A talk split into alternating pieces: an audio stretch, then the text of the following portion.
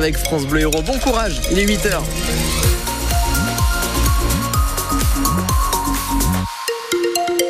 Prudence sur la route, sur euh, l'autoroute A9, un petit peu avant d'arriver en direction de Narbonne. Un véhicule en feu signalé euh, par Vinci Autoroute en direction de l'Espagne. Après l'entrée numéro 36 Béziers-Ouest, il faut compter environ 12 minutes en plus sur votre temps de trajet habituel. Le journal Salam Dawi avec un soleil euh, qui se camoufle. Ah bah, il sera même absent pendant toute la journée en raison de nombreux nuages qui eux seront bien présents. Les températures, les maximales sont en légère baisse. Montpellier, l'ODF 16 degrés. Béziers, Agde 15 degrés et à 7 et Bédarieux, il fera 14 degrés. Une femme de 66 ans a été abattue hier par son ex-mari sur le parvis du tribunal judiciaire à Montpellier. Et ensuite, l'homme âgé, lui, de 72 ans, s'est suicidé en se tirant une balle dans la tête également. Le couple divorcé depuis 2016 était convoqué euh, pour le partage des biens. Scène effroyable qui s'est déroulée en début d'après-midi sous les yeux de plusieurs témoins d'El Chiron à l'intérieur du tribunal, entièrement vitré, des cris et un mot d'ordre. Tout le monde à terre, raconte un témoin. Il travaille au premier étage. Depuis sa fenêtre, il entend les coups de feu avant de voir les corps dans une mare de sang. On leur demande alors de s'enfermer dans une salle. À l'extérieur, sur le parvis, du personnel en pause. À ce moment-là, se jette à terre, se cache derrière des poteaux ou des bancs. La victime, une femme de 66 ans, s'apprête à rentrer dans le sas de contrôle. Son ex-mari âgé de 72 ans, à quelques mètres derrière, pointe son arme vers elle et lui tire une balle en pleine tête. Elle tombe au sol. L'homme retourne aussitôt son pistolet contre lui et se suicide.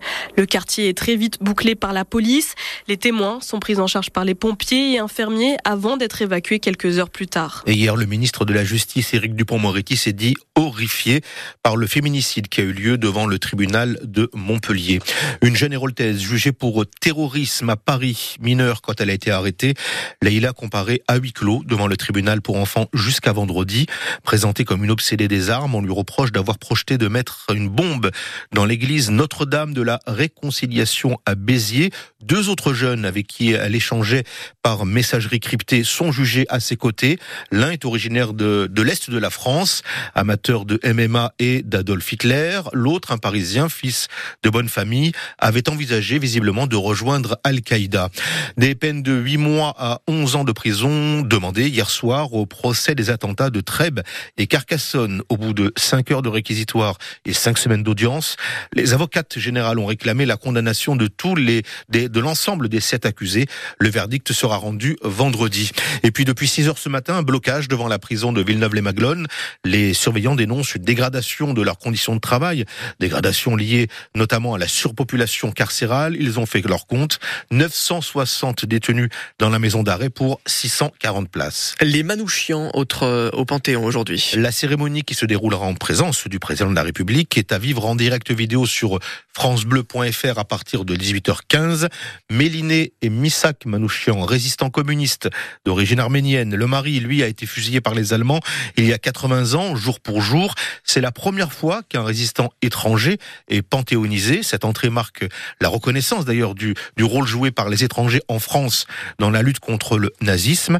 Et la présence de Marine Le Pen au Panthéon aujourd'hui, malgré les réserves d'Emmanuel Macron, est un problème pour la présidente socialiste de la région Occitanie, Carole Delga.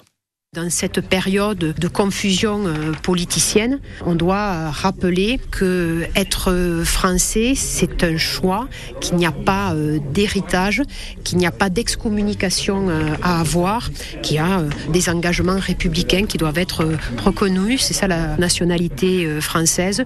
Et que pour moi, l'extrême droite n'a pas sa place.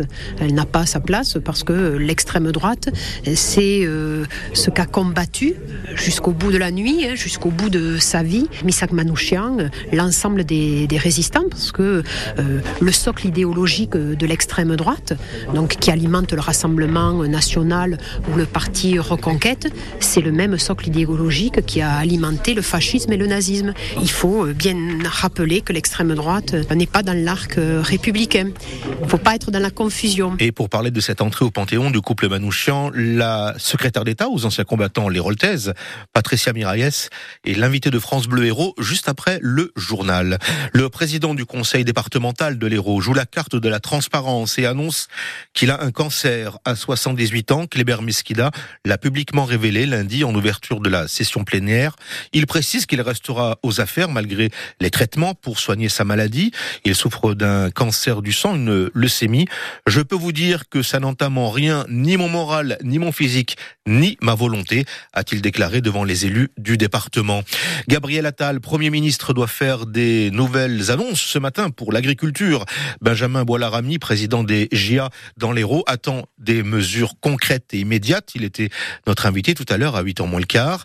Hier, dans la métropole de Montpellier, une dizaine d'agriculteurs ont fait irruption dans l'hypermarché Carrefour de Latte à l'appel de la coordination rurale. Ils sont venus retirer des rayons les produits non français ou changer certaines étiquettes. Et puis dans l'après-midi, ce sont les écologistes du Pic Saint-Loup qui ont mené une action à l'intermarché de Jacou pour demander une rémunération des agriculteurs au juste prix. Un soulagement sans doute pour de nombreux voyageurs de la SNCF alors que se profile le grand chassé-croisé des vacances scolaires d'hiver ce week-end entre les trois zones A, B et C. Selon nos informations, le trafic des grandes lignes devrait être quasi normal malgré la grève des aiguilleurs vendredi et samedi à l'appel de Sudrail. France Bleu Euro 8h06, regardez bien votre ticket si vous avez joué à l'euro million. Eh oui, regardez bien parce que c'est un Français qui a trouvé la combinaison gagnante, on l'a appris hier soir. Il a décroché le jackpot Soisigbourg un jackpot de 73 millions d'euros. Il y avait une chance sur 139 millions de le remporter. L'heureux élu a inscrit la combinaison gagnante 23, 31, 37, 42, 48 avec les numéros complémentaires 3 et 7. Et il ou elle a maintenant 60 jours pour se faire connaître auprès de la Française des Jeux et venir récupérer son gain. Après, il sera trop tard. On le savait, c'est maintenant confirmé. Les Français sont de gros consommateurs de jeux de hasard et en particulier de jeux à gratter. 27 millions de personnes ont joué au moins une fois l'année dernière à raison de 5 euros par semaine en moyenne, soit 20 milliards d'euros dépensés sur la totalité de l'année selon les chiffres de la FDJ.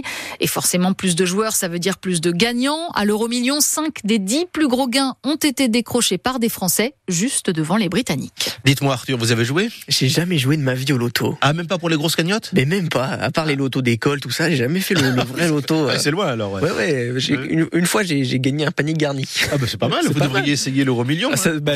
Espérons avoir la même chance, effectivement.